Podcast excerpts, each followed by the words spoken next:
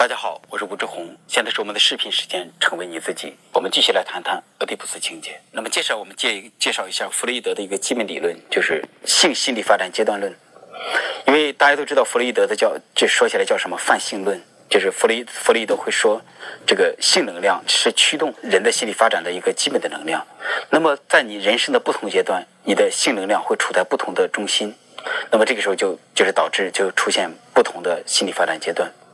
其实这个弗洛伊德这个理论已经深入人心，呃，就比方第一个阶段是口欲期，口欲期是零到一岁，口欲期就是说对婴儿来讲，他的性能量中心就是他的嘴，就是他的嘴唇还包括这一部分，就是这是他最有感觉的部分，所以你会看到小婴儿的话，他不仅是吃东西的时候他要去用嘴，而且他对任何一个事情感兴趣，他都会用嘴去碰触。那为什么这么做呢？因为这个嘴是他的快感中心，他的嘴最有感觉。当他碰触一个东西的时候，他会非常非常有有感觉。就比方他要对你的手感兴趣，他也会把你的手塞到他的嘴里，用这个嘴去感受。那么这就是口欲期，而且大大家都知道，至少就是不管你是否同意我的说法，但是至少你得知道，中国人就是处在口欲期，这是一个众所周知的这么一个说法了。那么也就是中国人的。集体心理没超过一岁，因为中国人的吃简直太发达了，而且我们会有这一点，我们恨不得把所有的东西都吃到自己嘴里。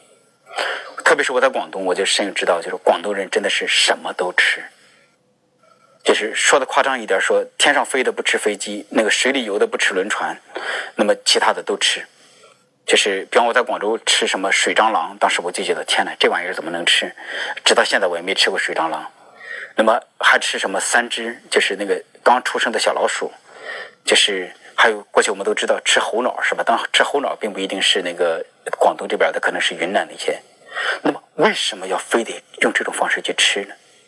就好像是对婴儿来讲，他对整个世界感兴趣，但是他恨不得把一切都放到他的嘴里。所以很多时候我们并不仅仅吃就是为了吃，就比方说你吃猴脑，真的就是为了把那个猴脑要去滋补你的身体吗？真的就是为了这个吗？就是可能有这一部分，但是同时还有另外一部分是，我用我的嘴占领全世界，就是这是口欲的一个集中的表达。一到三岁就是刚欲期，那么刚欲期就是呃幼儿的这个性能量中心就移到了这个肛门的位置上，那个排便对幼儿来讲会是一个非常快乐的事情，所以这时候就变得很麻烦，就是说。对孩子来讲，他控制自己的大便，然后再把它排出来，这会带来一种很深的愉悦感。但是同时，大便也是肮脏的，就是大小便，如果他随处排泄，他会给他的父母带来巨大的麻烦。所以那，怎么办？就一方面，这个大小便，就是特别是这个控制这个大便的话，就是在这个排放的过程中带给他很强的这个愉悦感。那么同时，就是他也得要在这个，就是也在这部分达到一种平衡。那么所以说。这个刚欲经常是和这个独立自主和害羞联系在一起，因为害羞就是哇，原来我对这个肮脏的东西这么感兴趣，而自主就意味着就是我要控制我的大便。那么大家都知道，这是在中国你经常看到这样的新闻，就是说那个呃父母或者老人带着自己的孩子到处大小便。比方说在昨天，我现在是二零幺六年八月十二号来给大家来录制现在的视频。那么在昨天十一号的时候，就在网上看到这样一个新闻，就在地铁，就就在地铁站里，一个大妈就让自己的孩子随地大便，那么结果被别人拍下来，那大妈一副非常不以为然的事情。那么这种事在中国太常见了，是吗？那这为什么会出现这样的事情？当然，关于这个解释，其实我会有不同的解释。那么经典的解释就是说，那个在。就是当我们处理刚预期的这个事情的时候，就好像就让就是有些父母就让自己的孩子为所欲为，就好像完全不控制自己的孩子。呃，但是我我不认为这是一个刚预期的事情，我认为这是一个就是呃六个月之前的全能自恋的表现。就是说，这样的大妈她心中她自己住着一个很小很小的小婴儿，而这个小婴儿就是想玩全能自恋，想为所欲为。他们不接受任何规则，他觉得任何规则都是对他的限制。那么结果他会表现出来，让自己的孩子到处大小便。那么这是这是这是我个人的理解。那么讲到这个这个大大小便训练，那就该怎么办呢？那么首先我们得知道，中国和这个西方的养育会有一个差异。那么中国的养育方式倾向于叫做他律他治，什么意思呢？父母给或者老人给孩子制定了你什么时候大便，你什么时候小便，制定了这个时间。而西方的养育方式是自律自治，什么意思？就是尽可能尊重孩子自身的节奏、自身的韵律，让他自己来决定他什么时候大小便。就所以这是两种非常不同的养养法。就比方说中国人，就是我知道在。把自己孩子中，比方说半夜里，比方有些做父母的，可能你在半夜中你把自己的孩子很多次，把的时候，但是很多时候孩子是没有大小便的，你怎么办？那老人就说嘘，就好用这样的方式就把这个大小便给换出来。那么这是一种他利他治的方式，那么这会导致不同的这个就是不同的这个行为风格。那么他利他治的话，就会让孩子觉得。他的事情不是他说了算，他也控制不了他的事情，而且同时他也不需要为他的大小便负责，他的父母应该为这个负责。所以中国人就到处旅游的时候，就是经常把很多地方弄得脏得不得了。这其实就藏着这部分，就是你随手扔的这个果皮或者是冰淇淋的这个各种各样的垃圾，其实都是大小便，这都是大小便的隐喻。那么你到底扔垃圾，就意味着我不需要为我的大小便负责。那么有清洁工，有其他人为这个事负责。那么当然，这个这种事全世界都有，但是中国尤其严重。其实原因就在这个地方。当然，我们讲到这个刚预期的话，特别讲到大便，其实这是个非常有趣的部分，因为这部分不是我我其实一直以来对它的研究或者那个直观的个案比较少。但我就讲一些，就是呃，所以在我的文章里头你很少会看到。但我就讲就是一这个一小部分。呃，二零幺四年就是我给我。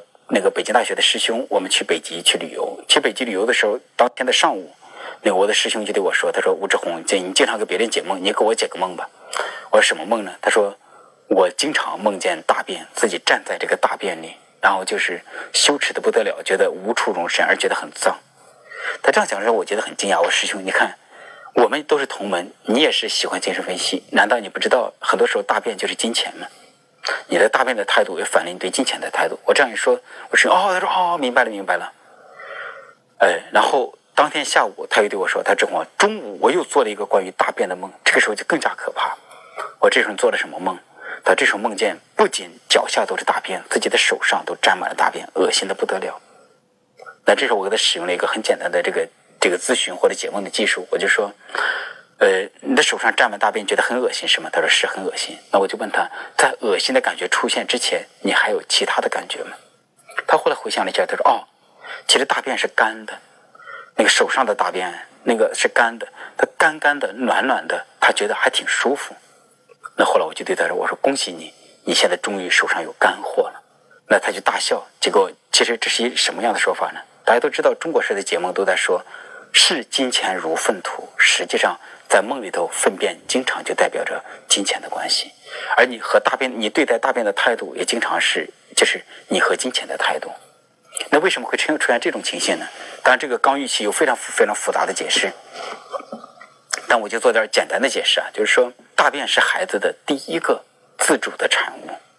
你看，在你很小的时候，你吃妈妈的奶，你吃了妈妈的奶，然后你最后产出的是大便，你如何对待？大便其实就意味着你如何对待自己的这个自己的作品这么一种态度。比方我是作家，我写了很多书，我也讲课。如果我对自己的作品不尊重，那会怎么样？比方说出版社，我可能给很低的价格，我就卖给出版社了。那么结果可能会出现我卖很多书，但是我挣不了什么钱。那我讲课可能也变成随便给我点钱我就去讲了。那是这真的是我早期的态度。那么后来我终于改变了自己的态度，就是给出版社要比较高的价码。就是讲课的时候要比较高的价码，这其实都是对我作品的尊重。那这其实都源自于我们最初对大便的态度。所以做父母的，你在训练自己的孩子大小便的时候，最好不要训练的过于严格、过于苛刻。虽然，像在这个公公共场合这样随地大小便，这太低级了，这太糟糕了。但是同时，你在家里头训练他的时候，也不要训练的太严，就是太严格、太苛刻。而且大家要知道，就是当我这样讲，你很多人会觉得我不是这样的，这跟我没关系。当我讲一个基本现象，你就知道你对你的大便是有自恋的。呃，我做过调查，百分百的人几乎是，当你大便之后，你在冲厕所之前，你会先看一眼，看一眼象征着什么？其实象征着你对你大便的留恋。如果你的孩子正好在一岁到三岁之间，你经常会看到他们对大便的那个原始的态度。就比方有一次我讲课的时候，我一个学我一个学员就说：“他说吴老师，我们家孩子就会这样。他他说妈妈妈妈，你快过来看。”然后妈妈过去看他的，他说：“妈妈，你看我这个大便是不是很可爱啊？”然后妈妈，你想吃一口吗？那孩子说：“我想吃一口。”那讲课的时候，大家觉得哄堂大笑。那接着有另外一个学员分享说，他有一次看见他姐姐的孩子，就真的在趁人不注意的时候就在吃自己的大便。所以这是孩子对大便的原始的态度。就是我们确实需要控训练自己的孩子，需要让他学会控制自己的大便，让活在尽可能的干净的这么一个环境里。但是同时不要变成这种感觉，去了大便太肮脏了，太糟糕了，肮脏的不得了。你完全不要对他感兴趣。那么这样的话，就是会影响孩子未来他对金钱的态度，他对自己的就是作品创造物的这么一种态度。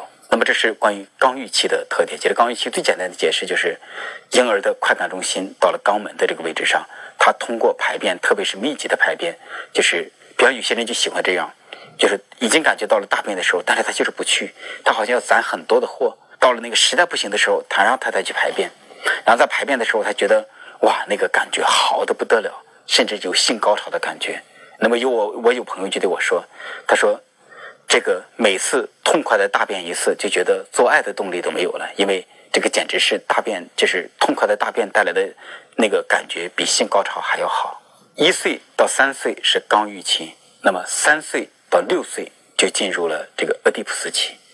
俄狄浦斯期也被称为性累期。什么叫做性累期？这当然是中国式的翻译，就是说这个时候，这个性能量终于转移到生殖器的部位了，接着孩子的生殖器上有了快感。嗯，在弗洛伊德提出这个理论之前，其实很多人是拒绝接受这个说法。就是我们通常会认为，小孩子就是像一张白纸一样，孩子纯洁无瑕，他们是天真无害的。但是精神分析会解释的非常清晰。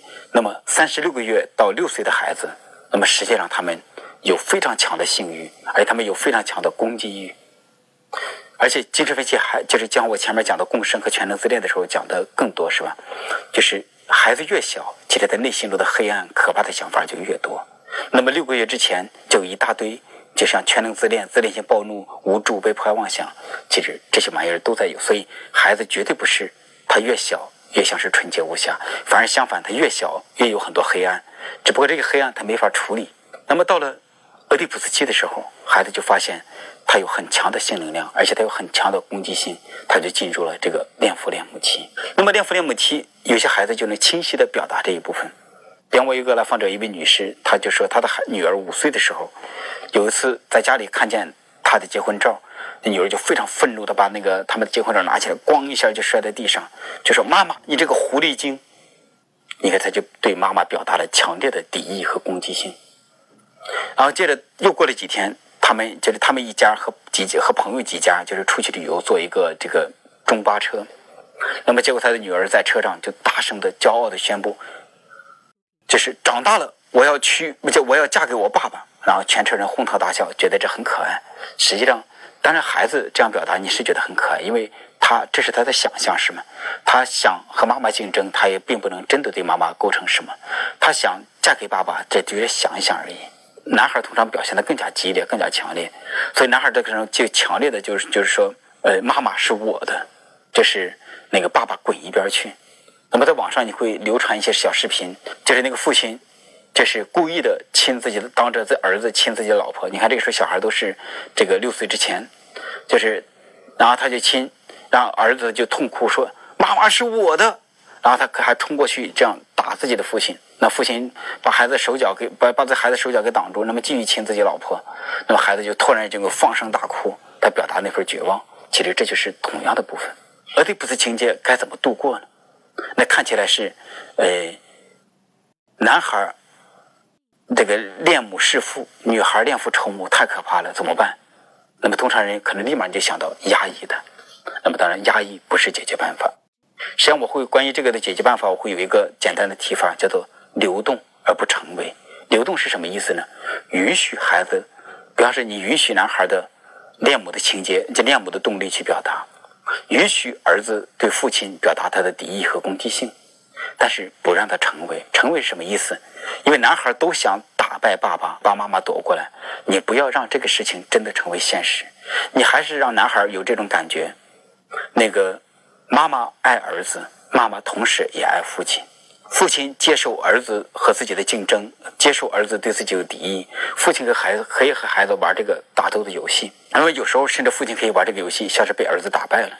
但是父亲不能够彻底被儿子打败，甚至父亲可以清晰的表达：“我比你更有力量。”那么这就是关于儿子的。那么关于女儿的也是一样的，就是流动而不成为，就是你让他这个性的能量去流动。但是不会真的，比方说发生性关系，甚至三岁以后一直就让儿子和妈妈睡一个被窝，女儿和父亲睡睡一个被窝，这都是非常糟糕的事情。但是依我所知，这在中国非常非常的常见。那么这就是，就是你真的就让这个俄狄浦斯情节变成了现实，你就满足了孩子的俄狄浦斯情节，这就是比较糟糕的。当然，更糟糕的是你压抑他，就比方说，男孩根本就得不到妈妈的爱，女孩就根本得不到爸爸的爱。这是对他们来讲，这才是更致命的打击。所以就是流动，让男孩可以去爱妈妈，对妈妈表达性的这个能量；让男孩可以跟爸爸竞争。那对女孩来讲也是，让女孩可以跟妈妈竞争，让女孩的性能量可以去表达，就是指向父亲，可以给父亲很好的去亲近。那么这就是解决方式。